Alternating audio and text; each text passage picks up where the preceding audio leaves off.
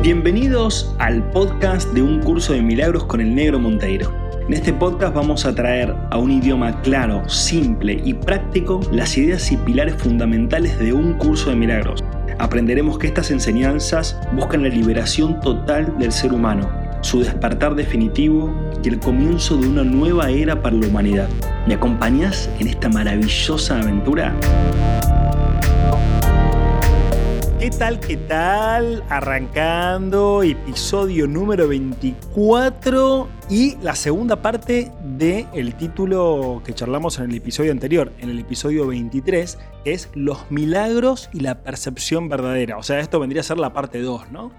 Este, así que hoy vamos con el episodio número 24 de eh, podcast de un curso de milagros con el negro Monteiro. y bueno, como les contaba la otra vez, estoy acá armando el workshop o el tallercito online como para que hagamos algunos encuentros y podamos charlar y podamos intercambiar miradas, visiones, sensaciones, aclarar dudas. Eh, y obviamente practicar, porque quiero también hacerlo práctico, quiero que hagamos este, ejercicios y que nos llevemos también tarea para poder, eh, no sé cómo le podemos llamar, ¿no? Entrenamiento milagroso le podríamos llamar, me parece un lindo nombre. y obviamente, como, lo, como le decía en el episodio anterior, eh, escriban si quieren, por supuesto, en el Instagram de B1, eh, B1 Foundation, me pueden escribir y darme sugerencias y decirme, che, negrito, quiero tal cosa, me gustaría tal otra, o, qué frecuencia, o lo que sea que sientan, ¿sí? Em, vamos a meternos en los milagros y la percepción verdadera, parte 2.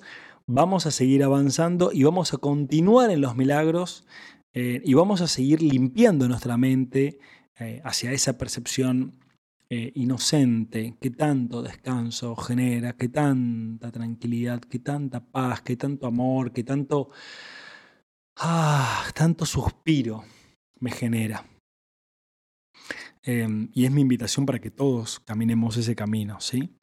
Eh, el curso de milagros nos dice que le tenemos miedo a Dios. Lo, dice en varias partes el libro, ¿no? Que le tenemos miedo a Dios porque usamos nuestra mente que fue creada por Él, que, o sea, que fue creada por Dios, eh, y que fue creada a su propia semejanza, eh, e imagen y semejanza de Dios, la usamos para crear falsamente. Es decir, la usamos para crear desde el miedo y la culpa. Entonces, como la usamos para... Es como que te den una herramienta y la herramienta no la estés usando para lo que fue creada, ¿no? O sea, que fue creada para que la uses a través del amor. Entonces, eh, le tenemos miedo a nuestra mente, le tenemos miedo a Dios, ¿sí? En el fondo, ¿sí? Hay, un miedo a, uy, si hago algo mal, y si hice esto, ¿sí? ese, esa cosa con el pecado, con la culpa, ¿sí? Con el tema del perdón, con el tema de... Entonces, ya hemos dicho varias veces que Dios no juzga. Dios no tiene un ego para juzgarte o para juzgarnos. Lo que Dios hace es darnos más opciones, más posibilidades de poder despertar y de poder recordar que puede haber otra forma de vivir totalmente distinta. Y que está en nosotros si decidimos o no vivir desde esa experiencia, como les dije en el episodio anterior, vivir desde la luz o de la oscuridad. Pero Dios no te va a juzgar porque juzgues o porque hagas cosas dañinas, no te va a juzgar. Solamente te va a dar más oportunidades y más opciones de que recuerdes de que hay otro camino. Y acá voy a citar una frase del curso de milagros que dice, la mente solo puede crear falsamente cuando cree que no es libre. Y sigue. Una mente aprisionada no es libre porque está poseída o refrenada por sí misma. ¿Esto qué quiere decir? Desde mi perspectiva, por supuesto. ¿no? Esto quiere decir que cuando vivimos en la carencia, en la carencia, y carencia de todo tipo, ¿no? Carencia emocional, ¿sí? Que ahí nos pasa mucho quizás con la pareja, con nuestra familia, como que no me amás, o no me escuchás, o no me respetás, o no me acariciás, o no me acompañás, aparece el reclamo, ¿no? La carencia. La carencia emocional. La carencia espiritual, que es esa conexión interior, ese estado del ser, ese estado de paz interior que muchos buscan a veces a través de la meditación, ¿no? Cuando no paramos a, detenernos y a sentir y a escucharnos y a estar en nuestro interior, en nuestro templo interior espiritual, ¿no? Ahí hay una carencia también. Entonces, este, o también la carencia material, ¿sí? Cuando, cuando sentimos o experimentamos carencia material, ¿no? Entonces, ya sea en la carencia emocional, espiritual o material, nos sentimos limitados. Y al sentirnos limitados, inevitablemente vamos a buscar expandir nuestros límites a través del tener, no a través del ser. ¿Sí?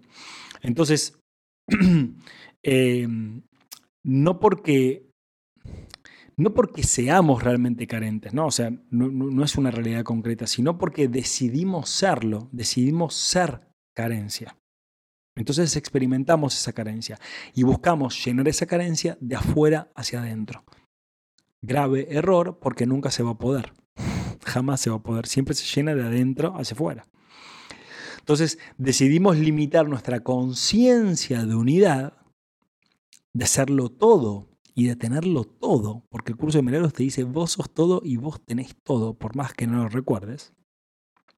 Entonces dejamos de ser uno con el universo para ser uno conmigo mismo, en mi pequeña forma de pensar.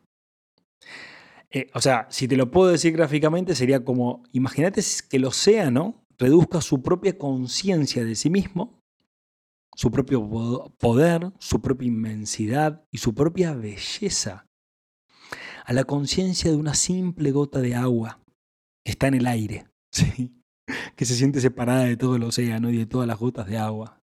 Entonces, todo el poder, toda la inmensidad y toda la belleza que es ese océano en su propia autoconciencia, todo el poder, toda la inmensidad y toda la belleza que vos sos, toda la belleza que vos sos.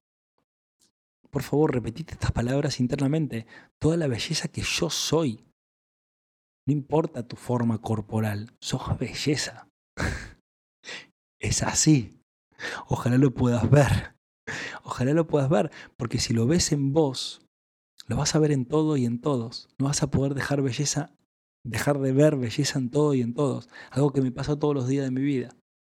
De ver belleza en todo y en todos. No importa si es hombre, si es mujer, si es viejo, si es joven, si es petizo, si es alto, si es gordo, si es flaco, si es, si es lo que sea, en la naturaleza misma o en lo que sea que esté experimentando. ¿no? Empezás a ver belleza en todo y en todos. Te miras al espejo y ves belleza. No importa cómo estés en tu cuerpo, ves belleza. O si estás cansado también, ¿no? Puedes estar cansado, puedes estar con fiebre, yo qué sé. Puedes estar como estés, como estés siendo, pero vas a ver y sentir esa belleza que sos. Eso obviamente aumenta mucho la confianza.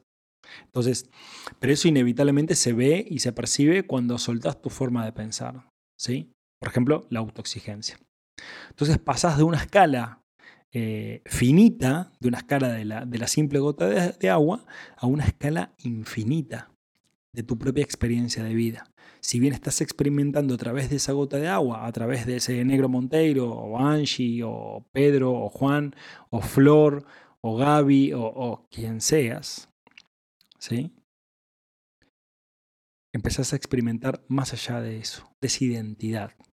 Entonces, cuando la voluntad de todos es una con el universo, la armonía es evidente. Esto es como cuando escuchas música clásica, ¿viste? Mozart, Beethoven, lo escuchas a Pavarotti. ¡Wow! Y es como, se te ponen los pelo de punta, la piel de gallina, se te estremece el cuerpo, sentís algo que es muy distinto, que no lo puedes explicar y que es belleza. Es belleza, es un deleite. Eso es lo mismo que sos vos, sos belleza y deleite. ¿Cuál es la voluntad de todos con el, todo? O sea, ¿cuál es la voluntad de todos nosotros con Dios? ¿Cuál es la voluntad que nos une? la voluntad que nos une y la voluntad que somos, en definitiva, es el amor y la felicidad. Es decir, el reino de los cielos. Sí, el reino de los cielos es, amor y felicidad, pero dentro tuyo, dentro de mí. Y eso se comparte hacia afuera. Se comparte hacia tu trabajo.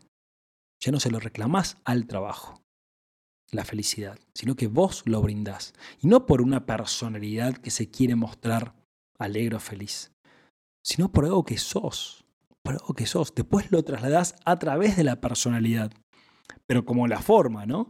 Mi personalidad obviamente tiene que ver con ser un hombre. Entonces lo voy a trasladar mediante mi forma de hablar, que es de hombre, ¿sí? Pero no quiere decir que yo sea eso, sino que soy la esencia que se traslada a través de esta forma de hablar, o de este tono de voz, o del cuerpo que tengo. El cuerpo que estoy usando. Imagínate hablar así, ¿no? El cuerpo que estoy usando. ¿Sí? El amor y la felicidad. Entonces, cuando despertamos, nuestra mente, a medida que vamos despertando, es sacudida por nuestro espíritu. El espíritu y la mente, y en definitiva el cuerpo, vuelven a reconectarse. Entonces el sueño y la sensación de separación empiezan a desvanecerse. La Santísima Trinidad vuelve a ser una. La Santísima Trinidad, la Santísima Trinidad vuelve a ser una. Espíritu, mente, materia. Espíritu, mente, cuerpo. ¿Sí? ¿Qué sos vos? Espíritu, mente, cuerpo. Espíritu también si querés llamarle alma, si querés darle otro nombre. Mente y cuerpo. ¿sí? Entonces son los tres niveles de expresión que tiene Dios. Dios se expresa a través de las tres cosas. ¿Sí? La diferencia entre espíritu, mente y cuerpo va a ser el grado de densidad también. ¿no? El espíritu está en un, en un estado de conciencia un poco más elevado, la mente un poco más bajo y la materia un poco más bajo. Pero en sí no pasa nada, son niveles de experimentación. ¿sí? Por eso primero eh, imaginamos ¿sí? algo, ¿sí? viene del mundo del espíritu las ideas, luego la mente la procesa y lo materializa.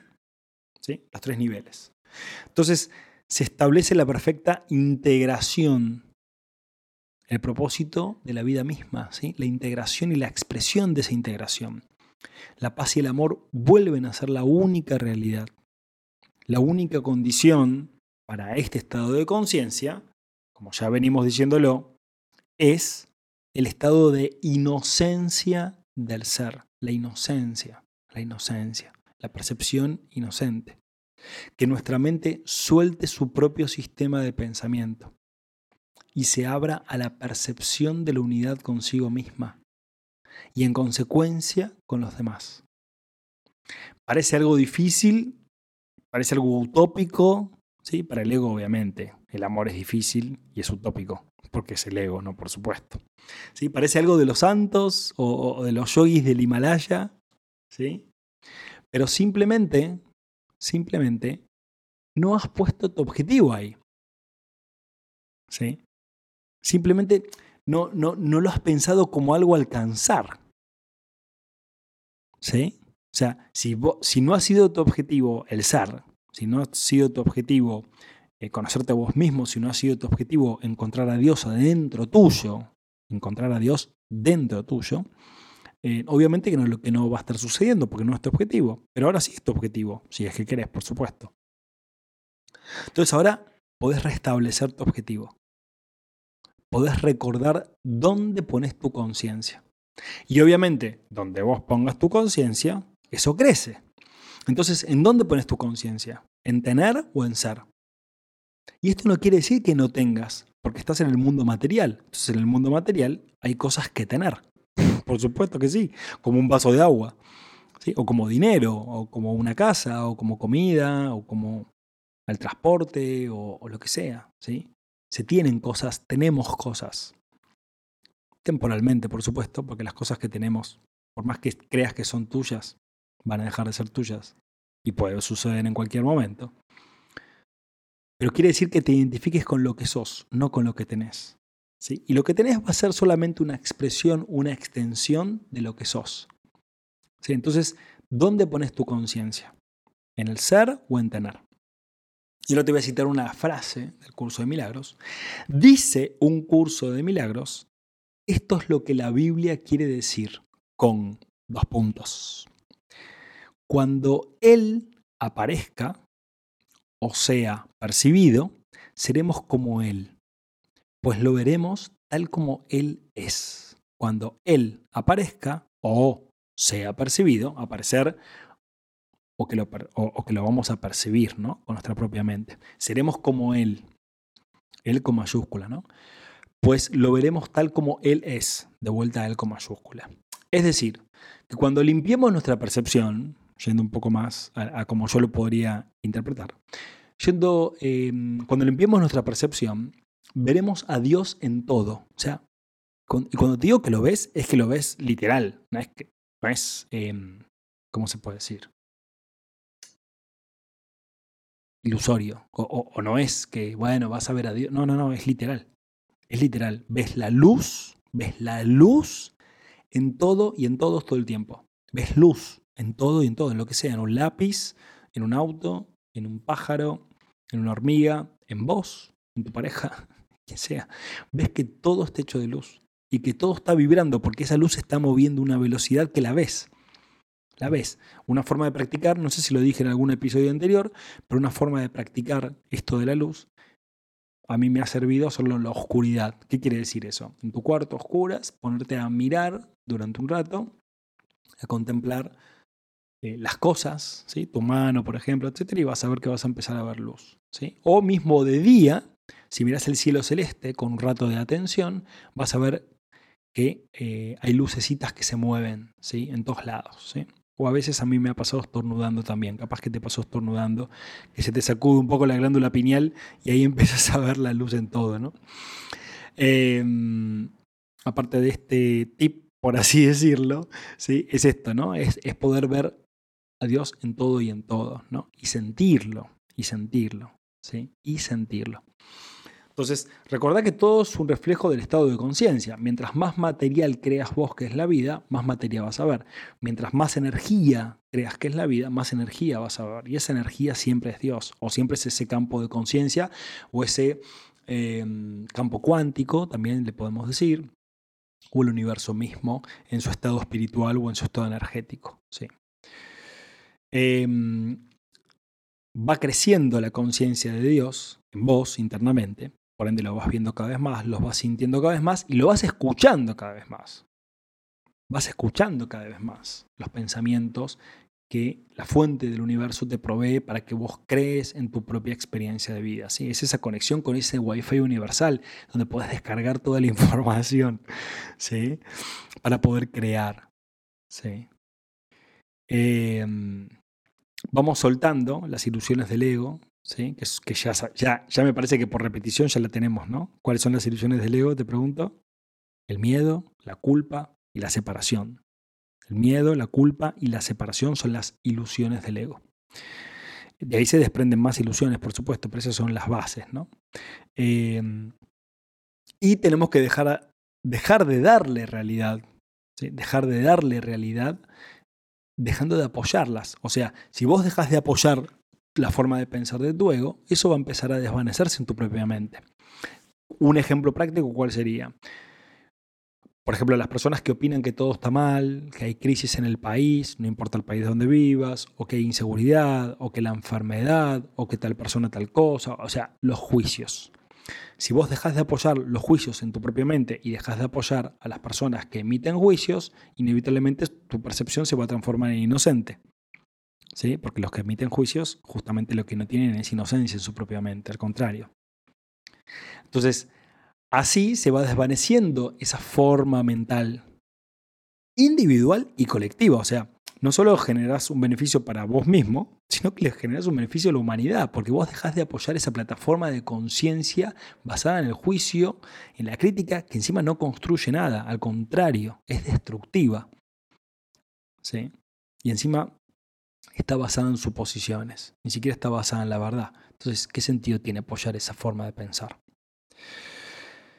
La verdad obviamente renace en nuestra percepción, el mundo comienza a ser cada vez más maravilloso y al mismo tiempo dejamos caer el sistema, dejas caer el sistema, no luchas contra el sistema para que cambie, el sistema religioso, el sistema económico, el sistema de educación, el sistema político, el sistema de alimentación, cualquier sistema, el cual digas, che, este sistema no está muy bueno, ya no luchas contra él. Lo que haces es dejar de apoyarlo. Y dejar de apoyarlo implica también dejar de luchar contra cualquier tipo de sistema, porque siempre contra lo que luches le das tu energía, y si le das tu energía, eso sigue existiendo. Entonces, em, cuando dejas de luchar, el sistema empieza a caer, por lo menos desde donde estás vos. Y empiezas a compartir inevitablemente otra opción con los demás para todo aquel que está sufriendo y está buscando felicidad. Yo he sufrido mucho en mi vida y he buscado la felicidad. Nada más que la buscaba afuera. Después me di cuenta que era adentro. ¿Por qué? Porque otros me enseñaron a que era adentro. Referentes, ¿no? Otros me enseñaron a que era adentro. Y ahí empecé a buscarlo adentro. Entonces lo encontré adentro y ahora lo comparto con otros que, quizás se sienten mal o están buscando una orientación en su vida y dicen, che, la verdad que no es afuera, como me contaron, es adentro. Me pasé 40 años o 50 años o 30 años, lo que sea, buscando afuera y me di cuenta que era adentro. Ah, sí, sí, bueno, fantástico, enhorabuena. Ahora que lo estás encontrando adentro, compartilo, para que otros también puedan encontrar lo mismo que encontraste vos, que la llave estaba dentro tuyo. ¿Sí? Entonces, este es el milagro que libera al mundo. Este es el milagro que libera al mundo, porque es el milagro que es totalmente disruptivo y que encima es súper simple, súper práctico, súper fácil, súper trasladable, trasladable hacia los demás. Entonces, sé ese ejemplo, si es que querés, por supuesto, para liberar al mundo. Sé ese milagro que libera al mundo. Sé esa, mentalidad disruptiva. ¿Te animás a compartirlo? ¿Te animás a compartir? ¿Te animás a hacer y a hacer con H? ¿Te animás a compartir esa felicidad y esa plenitud y esa opción sin luchar? Solamente compartiendo desde el amor. ¿Te animás a soltar eh, los juicios y las críticas hacia los demás? ¿Te animás a dejar de apoyar esa forma de pensar? Bueno, obviamente, como siempre te digo, está en tu decisión, tenés libre albedrío y en eso va a ser la consecuencia de las experiencias que vayas experimentando. Llegando al final de este episodio, te agradezco mucho por estar ahí, gracias por compartir esto, eh, te mando un abrazo grande y por supuesto que la vamos a seguir en el próximo episodio, que ya te adelanto el título. Déjame que pase la página, que tengo el librito aquí al lado. La próxima es percepción y conocimiento que por lo que pinta también va a ser en dos episodios porque es bastante largo. Percepción y conocimiento. ¿sí? Después viene el error y el ego, que también es larguísimo. Pero bueno, le vamos a ir sacando jugo y seguimos un poquito más y ya después vamos a terminar el capítulo 4 de un curso de milagros y así vamos a seguir avanzando. Bueno, te mando un abrazo grande, que pases hermosísimo día, anda practicando, anda siendo consciente de los milagros y compartirlos. Compartirlos que para eso estamos juntos, para evolucionar, para amarnos y para divertirnos. Te mando un abrazo enorme. Gracias, gracias, gracias, gracias por estar, gracias por compartir, gracias por ayudarme a cumplir este sueño maravilloso, este podcast maravilloso. Y te invito a que visites nuestra página web www.b1.foundation para que puedas disfrutar de mucho más contenido, de videos, de podcasts, de ebooks, todos gratuitos para que vos puedas nutrir tu alma, nutrir tu mente y despertar juntos.